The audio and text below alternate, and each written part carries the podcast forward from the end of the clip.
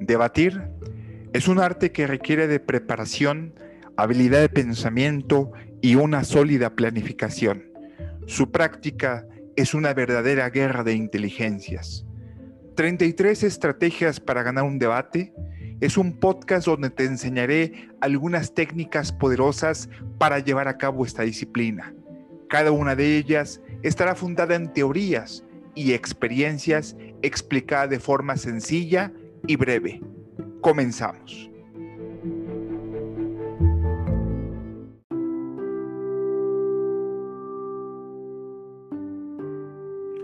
Hola, hola, ¿cómo están? Mi nombre es Joel Chichino Arauz. Soy consultor en tema de oratoria estratégica.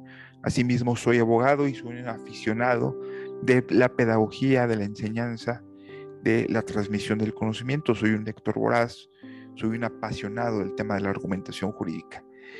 Y te agradezco ante todo darle seguimiento a este podcast que he denominado 33 estrategias para ganar un debate, que no es otra cosa más que la selección de cada una de las técnicas, de los pasos, del camino que yo he seguido en el tema para poder ganar algunos debates y evidentemente de alguna investigación que he hecho de manera concreta sobre este tema, de algunas lecturas que he hecho sobre los griegos, sobre los filósofos y evidentemente sobre mi práctica como abogado, como jurista, que también es la esencia de esta práctica, de esta profesión, es el debate o la confrontación de las ideas.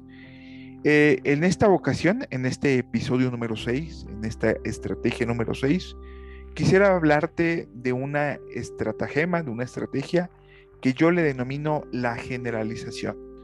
Está inspirado en el método inductivo, que es un método de investigación que va de lo particular a lo general. ¿Y en qué consiste? Quisiera primero explicarte en qué consiste, después de haberte dicho que está inspirado, para posteriormente decirte, manifestarte y puntualizarte algunos ejemplos que he preparado para que de esa manera se tenga un mejor entendimiento sobre esa cuestión y el conocimiento quede firme y quede debidamente cimentado en las personas que están escuchando este podcast. ¿En qué consiste este, esta estrategia? No es otra cosa más que una manera de salir de aprietos cuando nuestro contrincante nos está abordando un tema del cual estamos discutiendo eh, que no conocemos en su exactitud. Quizá nuestro contrincante nos está retando, nos está pidiendo que manifestemos nuestra opinión sobre un tema que menciona cuestiones exactas, una, una circunstancia particular, un autor, una fecha, un estudio, un lugar. Pueden ser cuestiones que no conocemos y con el objetivo de no, vernos, de no verse nuestra ignorancia, de no ver que no estamos abordando el tema, lo que hacemos es llevarlo a la generalización, es decir, hablar sobre los aspectos generales de eso que está abordando con el objetivo de evadir tocar los datos concretos y de esa manera poder desviar o aparentar que nosotros estamos verdaderamente contestando eso que nos está pidiendo nuestro contrincante. Esto evidentemente crea una percepción, como ya lo dije hace unos momentos, dado que eh, se crea la percepción de una réplica, de que si logramos contestar el punto, evidentemente logra desviar la atención del punto concreto y te saca de un estado de desventaja. Es como si estuviéramos en una pelea de box, nos tiene bien en la esquina nuestro contrincante y nosotros mediante un movimiento salimos de esa esquina de manera magistral para continuar en la pelea. Traigo algunos ejemplos para explicártelo de manera muy concreta para que de esta manera tú lo puedas entender a cabalidad y evidentemente compruebes estos aspectos conceptuales que te he manifestado.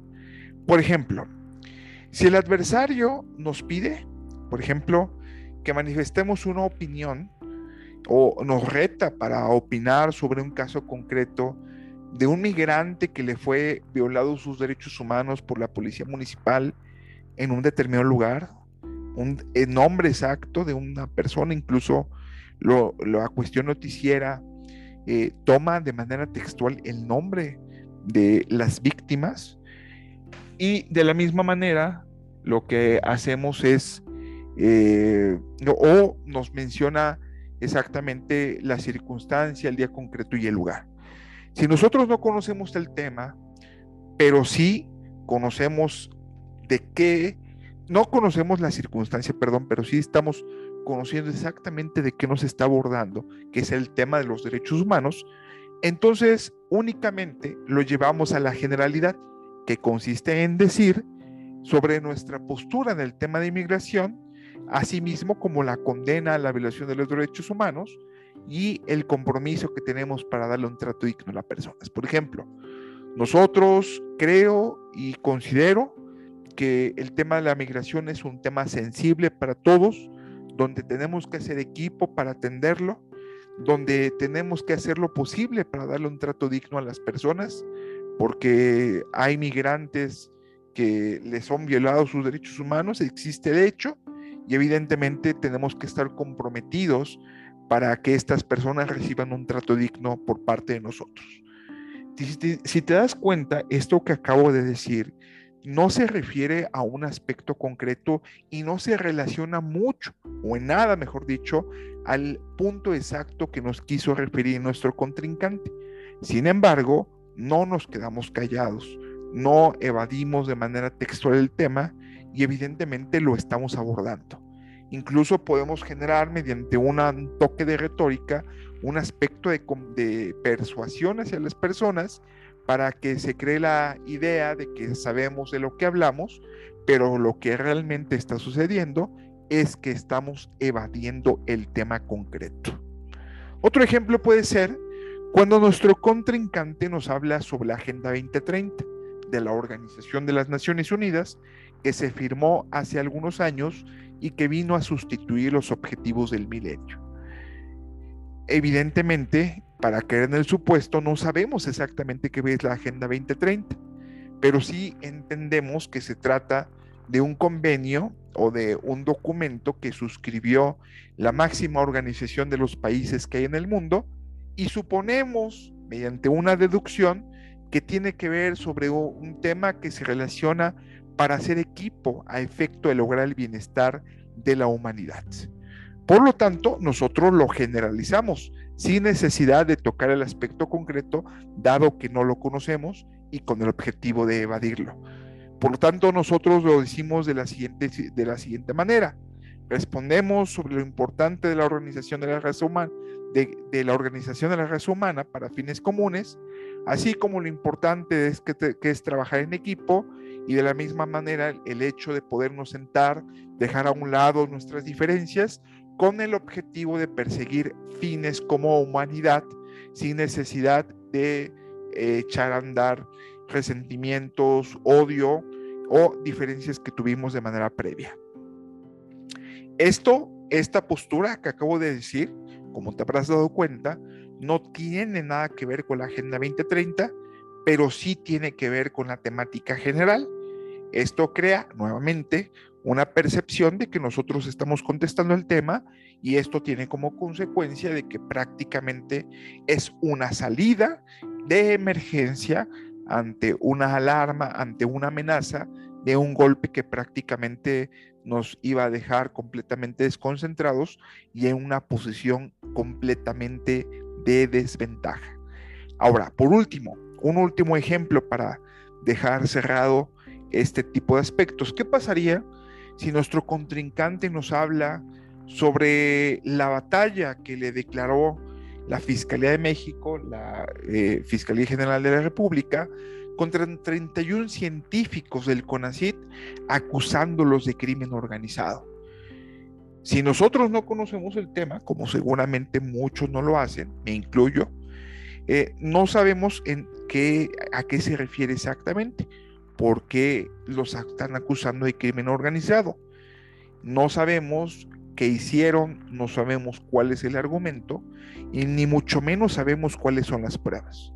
Sin embargo, lo que sí entendemos es que se trata sobre un delito, se trata sobre un, una investigación y evidentemente se trata sobre personas que se dedican a la investigación. Esto hace que lo podamos generalizar, estamos en condiciones de generalizar el argumento y podemos mencionar o decir que el Estado de Derecho es importante en México y que no se debe de tener tolerancia contra todo tipo de actos que puedan caer en la tipificación de un delito.